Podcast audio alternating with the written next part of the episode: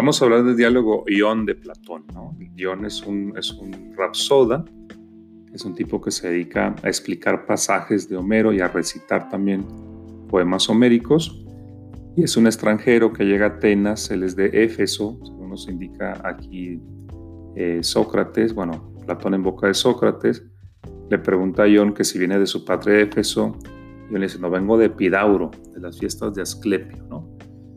La fiesta más importante de la ciudad de Epidauro, las fiestas de Asclepio, y pues él como rapsoda, pues ha venido de esas fiestas, porque los rapsodas en, estos tiempos pues son gente que actúa en, fiestas públicas, también privadas, y se dedica pues a recitar poemas, ¿no? Y el objetivo pues es, es básicamente pues entretener y emocionar a la audiencia, tanto en una reunión privada como en una gran fiesta pública, incluso con certamen, ¿no?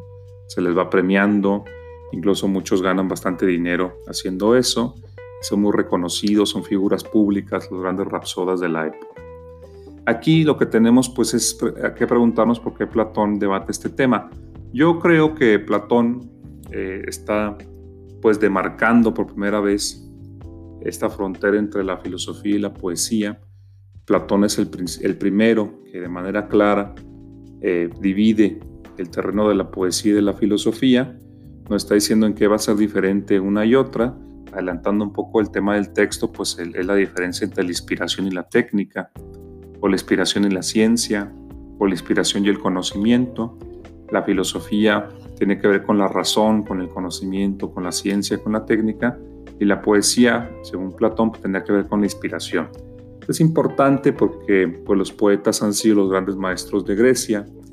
¿No? Los griegos se educaban leyendo Homero, leyendo Hesiodo, leyendo esas grandes poesías épicas. Los poetas siempre fueron respetados como gente muy sabia. Y Platón está rompiendo con eso por primera vez. Pues, quiere decir que los poetas realmente no saben, ¿no? no dominan un conocimiento, no dominan una técnica, sino que son gente que depende de una inspiración. Es, una teoría de Platón sobre la poesía que vendría a depender de un arrebato, de un trance, de un momento único, ¿no? Eh, irracional, inconsciente y muy creativo. Ese momento que llamamos ahora inspiración. Entonces, este Rapsoda Ion viene de unas fiestas en la ciudad de Epidauro, ¿no? Viene de ahí, de, de esa ciudad, eh, lo han invitado a las fiestas de Asclepio, las más importantes de, de Epidauro, y pues viene, viene triunfante, ¿no? Entonces, pues lo que hace Sócrates es, usando su ironía, pues todo lo va a obligar a hablar, ¿no? Le empieza a decir, yo los envidio, usted le dice Sócrates, ¿no? Porque ustedes pues van de ciudad en ciudad y en cada ciudad se presentan con túnicas muy extravagantes y van muy bellamente vestidos y los colman de regalos y elogios y los agasajan y pues son, son superestrellas, prácticamente los rapsodas, ¿no? Diríamos ahora pues es como un, un, cantante de rock, ¿no? Que va de ciudad en ciudad, en cada ciudad, pues sí, es, es festejado y celebrado, pues podemos compararlo así, ¿no? Los poetas así eran tratados, los poetas y los rapsodas, que son los que, digo, explican y, declaman los poemas. Bueno, entonces Sócrates lo, elogia y Ion pues empieza a envanecer, que es el objetivo de esta ironía de Sócrates, ponerse en esta posición como de tú eres el, fregón, ¿no? Y Ion dice, no, claro, mira, yo digo las cosas más hermosas sobre Homero, dice, ¿no? Ni Metrodoro, ni este Símbroto, ni Glaucón, nadie me llega, dice Ion, ¿no? Y yo merecería, dice ya en su, digamos, momento de, máxima soberbia, yo merezco una corona de oro, dice, dice John, por mi actividad. Soy tan bueno que deberían hasta premiarme con el mejor de los Homéridas. Los Homéridas que son esta, eh, sería esta como familia que viene de Homero, este linaje. Homero es un personaje legendario. Los estudiosos creen que no existió tal cual un Homero. Homero es un nombre genérico para esos poemas que tampoco fueron compuestos en la misma época, la Ilíada y la Odisea son de diferente época y seguramente fue una tradición oral que se fue modificando, enriqueciendo de generación en generación. Y, los llamados Homéridas pues son un linaje de, poetas que dicen descender de Homero. Y dice John, yo soy de ese linaje de los Homéridas, ¿no? Y mereceré una corona de oro como el mejor de los Homéridas. Pues ya envanecido, ya envanecido John, Sócrates lo tiene en la posición justamente en la que lo quería, la posición en la que John pues va a hablar, que pues está, está ganoso pues de, de, pues hablar y de opinar, ¿no? Entonces le dice, bueno, a Sócrates, le dice Sócrates a John, bueno, entonces tú puedes hablar de, Homero, de Ciudad de Arquíloco, ¿no? Pues eres rapsoda, te dedicas a, explicar poesía y a declamar poesía, ¿no? Dice, no, solo de Homero, le dice John. Pues sí, pues es lo que domina, ¿no? Diríamos nosotros, pero según Sócrates va por otro lado, ¿no? Platón en boca de Sócrates. Eso, pero pues qué extraño, ¿no? Si Homero y Hesiodo y Arquíloco hablan finalmente de lo mismo, hablan de la guerra, hablan de, la vida en el campo, hablan de la navegación, hablan como de lo mismo, tú porque solo con Homero, ¿no? lo que le dicen, o no, o no hablan de lo mismo. Y le dice John, pues sí, sí hablan de lo mismo, pero pues yo solo hablo de Homero. Ya, pero a ver, este, y luego también le empieza a meter este tema ya desde ahorita, decirle, bueno, pero a ver, Homero habla, por ejemplo, de la, de la adivinación, ¿no? Homero y Hesiodo, ¿no? Entonces le dice, eh, ¿quién es el que lo explicaría mejor eso? ¿Tú o un adivino? Y John dice, ah, pues evidentemente un adivino. Y así, ya está preparando la argumentación más, que va a venir más adelante, más, más desarrollada, ¿no? Entonces bueno, hablan o no hablan de las mismas, ¿no? Hablan de, hablan de, oficios, de guerra, del cielo, del infierno, del nacimiento de los dioses y de los héroes. Pues hablan de lo mismo y si hablan de lo mismo, pues tú que dominas a Homero, pues podrás hablar de todos, ¿no? Dice, no, yo hablo de Homero, dice John, porque es el que lo hace mejor. Y aquí ya lo agarró también Sócrates. Le dice, a ver, si Homero habla de los números, ¿qué nos va a decir si habla mejor o no que otro poeta? ¿Tú o un matemático? Le dice yo, no, pues un matemático. Entonces lo está tosigando, lo está acosando. Y si Homero habla de, un platillo y de, de un alimento que sería sano, pues ¿qué nos va a decir si está hablando bien o mal o mejor que otro? Tú o un médico. No, pues un médico. Ah, caray. Entonces dice, dice Sócrates, ¿no? Entonces, aquel que domina algo es el que nos puede decir si, habla, si es el que habla mejor alguien, ¿no? Si un poeta habla mejor que otro, pues claro. Entonces aquí ya que lo tienen en esta posición, si poetizan sobre los mismos temas, dice Sócrates, ¿por qué tú solo puedes hablar de Homero? Le dice John, bueno, pues no sé por qué, ¿no? no sé cuál es la causa, de que pues yo escucho de Siodo y escucho de Arquíloco y escucho de otros poetas y no me entusiasmo, no me emociono, pero cuando escucho de Homero, inmediatamente dice John, como que despierto y como que quiero ahí sí opinar y quiero yo explicar y quiero declamar esas poesías, ese, esos poemas, ¿no? Pero solo me pasa con Homero. Entonces viene la, la tesis de Sócrates, cuando lo que pasa contigo entonces, John, es que no es una técnica, no es un conocimiento lo que te mueve a ti, sino que es una inspiración. Porque si fue una técnica, tú podrías hablar de cualquier poeta, lo que le dice, y le, pone unos ejemplos por analogía. Es una argumentación siempre a veces analógica. Por ejemplo, le dice, le dice Sócrates, eh, imagina un pintor como Polignoto, un famoso pintor de la antigüedad, ¿no? Polignoto. Polignoto domina la técnica de la pintura, evidentemente, ¿no? ¿Tú crees que Polignoto va a decir ante tres, cuatro obras de pintores diferentes, va a poder explicarnos una y las otras no porque va a quedar adormilado sin saber qué decir? Dice yo, no, pues evidentemente no. Polignoto, como domina la técnica de la pintura, pues nos puede explicar casi cualquier pintura, independientemente del autor, él domina la técnica. Luego le dice Sócrates, bueno, imagínate un, un, Dédalo, un Epeo, un Teodoro, o sea, ejemplos de escultores, algunos míticos, otros reales, ¿A poco esos escultores también se van a quedar pasmados frente a unas obras y solo van a poder explicar algunas y otras no? No, pues evidentemente dice ellos van a poder explicar todas porque dominan la técnica de la escultura. Entonces pueden ellos opinar y decirnos con conocimiento de causa pues algo sobre cualquier escultura sin importar el autor, porque dominan la técnica. Y Sócrates remata con el tema de la música. Le dice, bueno, y en el caso de Olimpo, de Tamiras, de Orfeo, Femio, esos músicos, ¿tú crees igual que, solo nos pueden explicar las obras de cierto autor o nos pueden decir algo de todas? Ah, pues de todas. Entonces aquí le dice Sócrates, pues lo que pasa es lo que te digo. Tú no tienes una técnica cuando hablas sobre Homero, cuando declamas Homero. Y aquí Sócrates mete su famosa analogía del magnetismo. Le dice, pues lo que pasa es como, y aquí voy a leer, ¿no?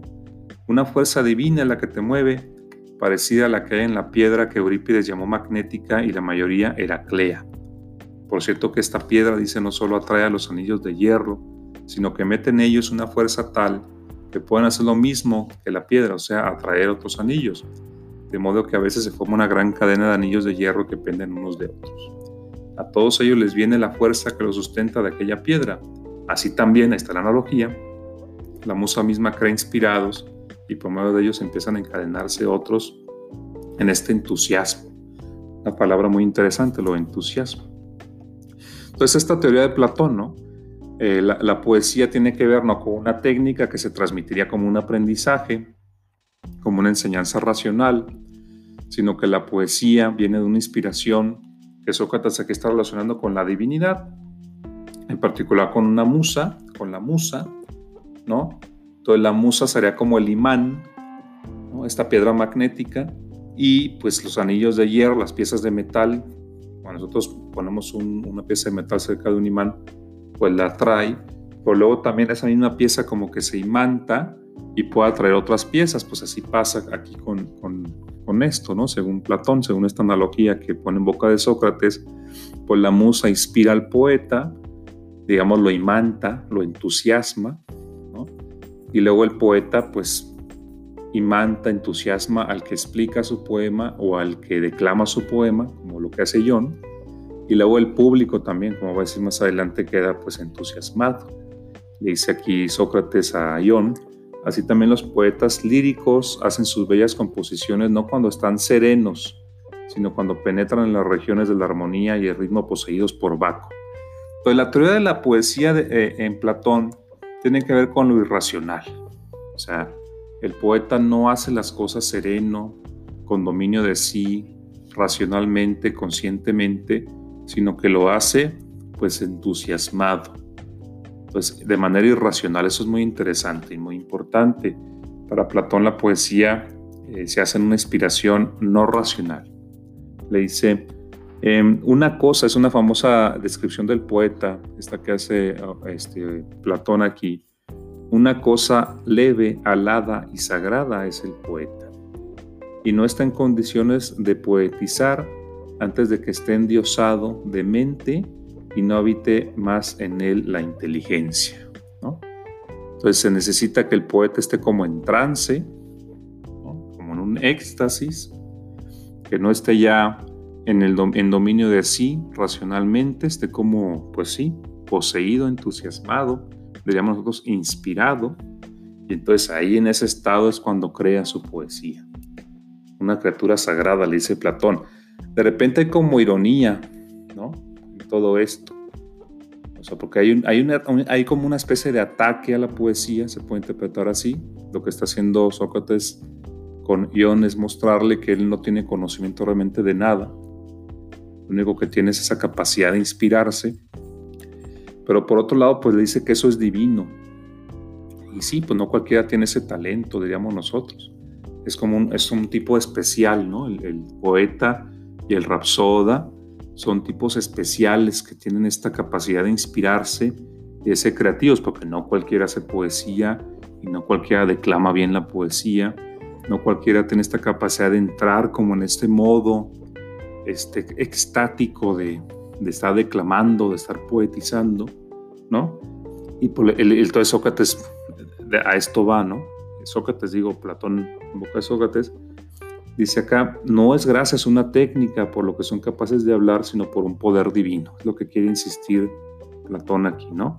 Y si la divinidad les priva de la razón y se sirve de ellos como se sirve de sus profetas ya divinos, es para que nosotros que los oímos sepamos que no son ellos privados de razón como están los que dicen cosas tan excelentes, sino que es la divinidad misma quien las dice y quien a través de ellos nos habla. Esta teoría que también se va a llamar ventriloquismo, esta idea de que la, divinidad posee al poeta, posee al rapsoda. El poeta es el que hace la poesía, ¿no? el que la redacta. El rapsoda es el que la canta o el que la explica. Y entonces ahí hay una, una posesión. Entonces dice, pues es más bien la, divinidad la que penetra en ellos y habla a través de ellos, como un, mono de ventríloco. Bueno, entonces, lo que dice, lo que dice Sócrates, ¿no? Aquí la divinidad nos muestra claramente, para que no vacilemos más, que todos estos hermosos poetas no son de factura humana, ni hechos por los hombres, sino divinos y creados por los dioses, y que los poetas no son otra cosa que intérpretes de los dioses poseídos cada uno por aquel que los domine. Entonces le dice, bueno, es lo que pasa contigo. Tú no dominas una técnica llamada poética, porque si dominaras esa técnica podrías tú explicar cualquier poema de cualquier poeta. Pero tú mismo dices, le dice Sócrates a John, que tú solo con Homero te pasa eso. Solo con él como que te, te, despiertas, ¿no? Eh, te entusiasmas.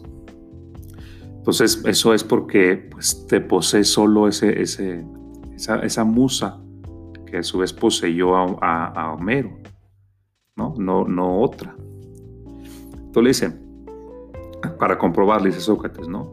¿Acaso tú cuando estás en una fiesta, cuando estás en una gran reunión, cuando estás en una, en una pues sí, en un certamen de, declamación, por ejemplo, ¿acaso estás conscientemente dominando, dominando sobre ti mismo? ¿no? ¿Estás en ti? ¿O le dice, te encuentras entonces en plena conciencia? ¿O estás más bien fuera de ti y crees que tu alma llena de entusiasmo eh, pues como que se traslada a los lugares que está narrando. Y confiesa John, le dice, no, pues yo cuando estoy narrando la muerte de alguien, como la muerte de, de Héctor a manos de Aquiles, o la muerte de Patroclo, o, la caída de Troya, ¿no? O, o, qué sé yo, pues, o, la, el regreso de Ulises a Ítaca, momentos emocionantes, le dice, le dice, este, John a Sócrates, pues sí, yo mismo me emociono y hasta lloro, derramo lágrimas, dice John. Y también el público se emociona. Y también cuando es una escena como de, como de temor, yo mismo también me asusto. Entonces no estoy, dice, en dominio de, mí mismo. ¿no? Entonces, pues es lo que se está tratando de mostrar Sócrates. Tú mismo ves que cuando tú declamas, pues no estás, no estás, eh, no estás en ti mismo, estás, estás como fuera de ti, ¿no? Entonces le dice del público también, que es muy interesante, le dice Sócrates, ¿no sabes que tal espectador, el que se emociona al escuchar, es el último de esos anillos a los que yo me refería, que por medio de la piedra de Heraclea toman la fuerza unos de otros y que tú, Rapsoda y Aedo, eres el anillo intermedio y que el mismo poeta es el primero? O sea, le está diciendo que el público finalmente no viene a ser sino el último anillo de toda esta cadena imantada de entusiasmo, por decirlo así, que comienza con la musa. ¿no? La divinidad, dice, por medio de todos estos, estos anillos, arrastra el alma de los hombres a donde quiere, enganchándolos en esta fuerza a unos con otros. Y lo mismo que pasaba con esa piedra, se forma aquí una enorme cadena de danzantes, de, maestros, de coros y de subordinados y suspendidos, uno al lado del otro, de los anillos que penden de la musa. Es interesante porque si nosotros lo relacionamos un poco con la política, este cruce que se puede hacer entre estética y política, pues nosotros podemos pensar en un, en un orador, ¿no? Piensen en un orador del siglo XX, vamos a poner el ejemplo de Hitler, creo que es un ejemplo interesante también. Pues Hitler lograba hacer entrar en trance a masas de personas. O sea, él mismo, pues entraba como una posesión en la que ya no tenía dominio de sí mismo, se se exaltaba Hitler, seguramente, lo practicaba y seguramente preparaba su discurso. Nunca vemos que lea discursos Hitler, ¿no? Hitler o improvisaba o memorizaba muy bien. Yo creo que medio improvisaba. Yo creo que él tenía ese talento retórico, ¿no? De inflamar al auditorio, es, indudable. Y ahí vemos esto que está diciendo Platón, ¿no? O sea, se comunica eso. El, el tipo que está ahí, el orador, en este caso Hitler, en nuestro ejemplo, pues se entusiasma, se enciende, se prende y logra eso comunicárselo al público. Entonces hay, hay un, uso este, un, uso político de esto, de lo irracional. Es muy poderoso. También hay un uso mercantil de esto. Uno puede pensar en un concierto donde está el músico ahí inspirado, ¿no? También, y toda la masa se enciende. De hecho, pues la gente va a eso, básicamente va a brincar, va a desahogarse, va a estar fuera de sí un momento. Y eso es aprovechado también por el mercado, en los espectáculos. Pues esto de lo que está hablando Platón, no todo lo podemos pensar en la política, lo podemos pensar en los espectáculos, cómo lo estético pues, remueve algo más allá de la razón, remueve como las emociones, entusiasma, ¿no? enciende, ¿no? y eso es poderoso. Yo me atrevería a decir incluso lo más poderoso. Una masa encendida, una masa fuera de sí, motivada por discursos, motivada por, por poemas, en este caso lo que está pensando Platón, los, los, que escuchan una, una, una declamación o una poesía, pues esa gente como está fuera de sí, pues ¿qué, qué le puede ganar a eso? Como fuerza, como potencia. Aquí Platón nos está dando una, una teoría de la inspiración artística, ¿no? Hay todo un mecanismo, como dice la nota al pie que tengo aquí, del libro que tengo aquí enfrente, hay todo un mecanismo inconsciente de la creación artística. Eso se investiga en psicología.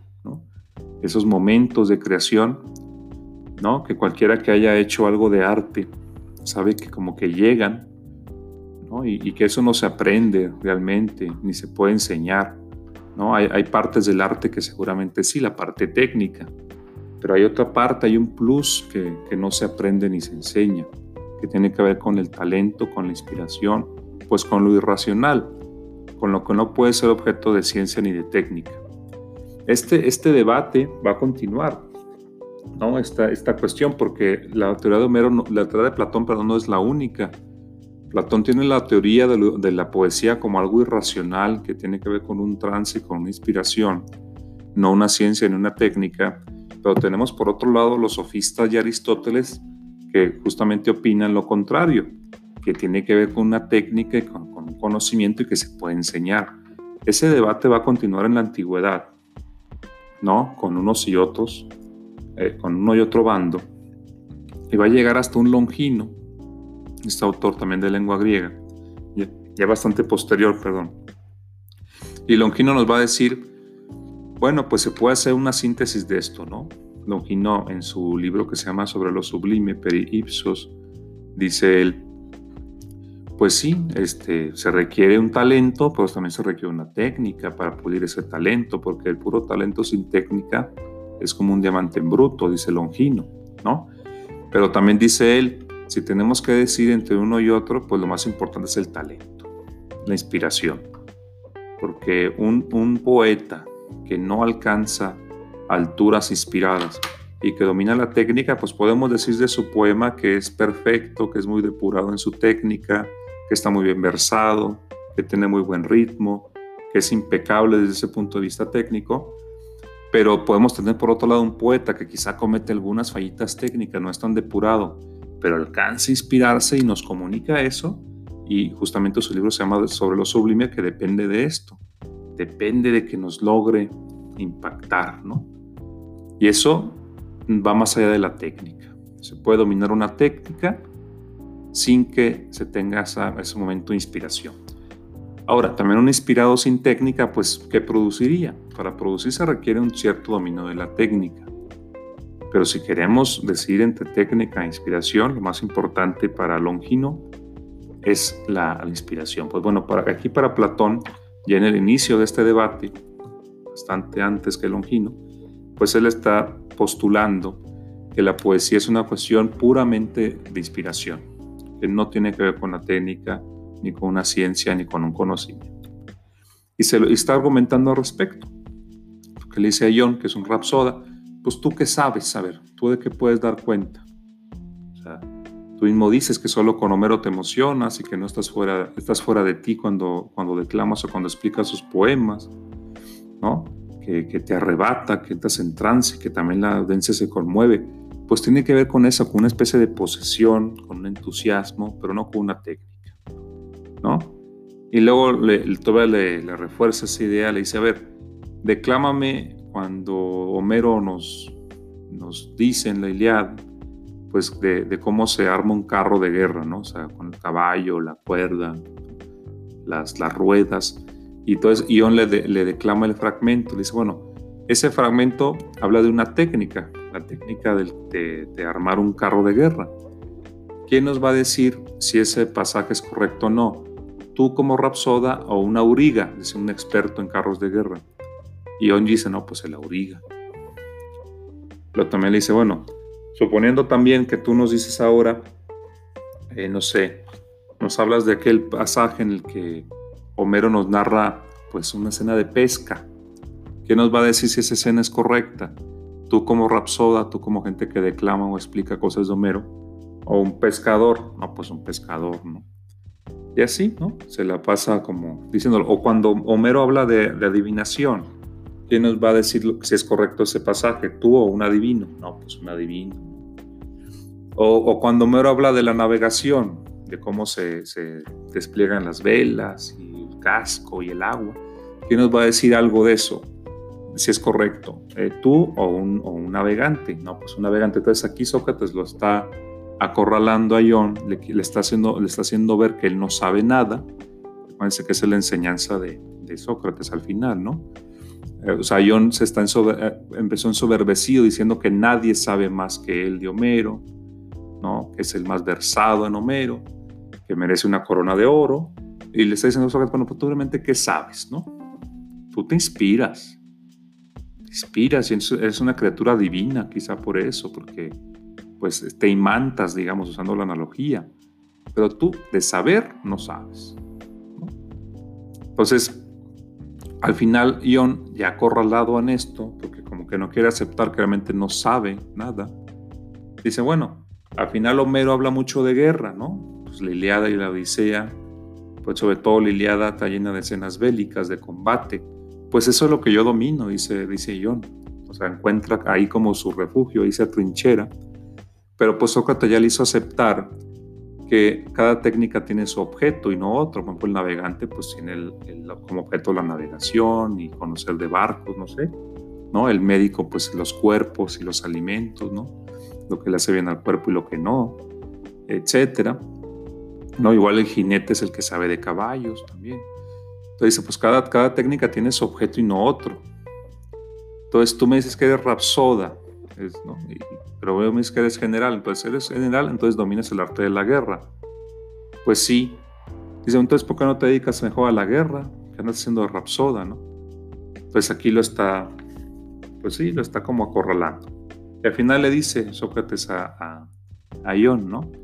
Pues tú me querías decir que sabías muchas cosas sobre Homero, muy bellas cosas, muchas y bellas cosas sobre Homero, y, y me vas a mostrar lo que sabes, pero luego ya como que no quieres mostrarme las cosas, probablemente no puede mostrarle nada, porque Sócrates ya le dijo que él no sabe nada.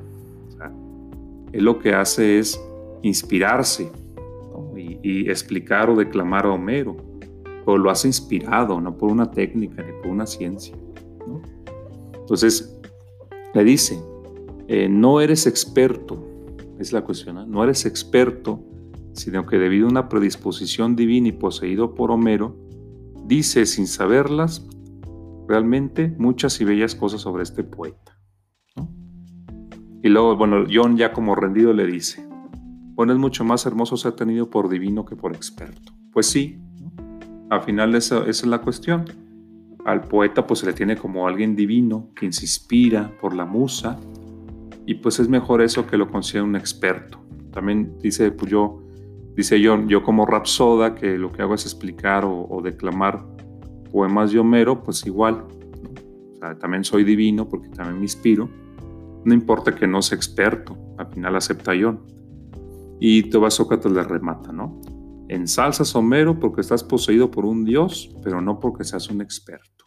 Y esa es la idea de la poesía. Entonces, esa poesía, que en la Grecia antigua era la, era la como casi sinónimo de sabiduría, que los poetas eran los grandes maestros de Grecia, pues aquí lo que hace Platón a través de Sócrates es defender que la poesía realmente no es ningún conocimiento, ni ninguna técnica, ni ningún saber, que depende de esta, este estado como alterado de conciencia, este trance, este éxtasis, que no tiene que ver con la razón.